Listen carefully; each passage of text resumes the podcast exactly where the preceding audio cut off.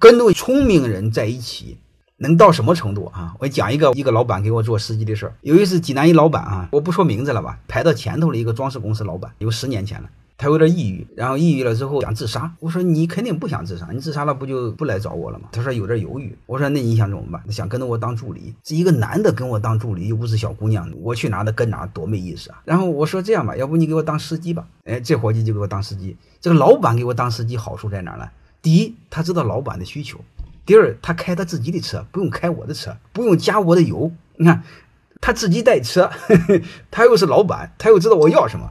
他比司机会服务，他知道我谈话谈到什么时候都快结束了，他提前跑下去把车打着火，什么暖风机打起来，他懂。然后他就旁边听我的东西，听我和别人聊天，我去哪他跟哪。然后对外号称就是司机，然后很多人不明白啊，你的司机怎么和别人的司机不一样？我又不方便多说嘛。你要说我是个老板，人也不让你进啊。对吧？你说司机的话，跟着我去哪吃饭干哪，人人家愿意。结果这伙计跟我一个月，我本来以为他给我干个一年两年司机，我多舒服啊，对吧？你想想，妈那个老板当司机，最起码来说省车省油啊，就给我干了一个月。一个月之后，他说院长，我不给你干了。我说为什么？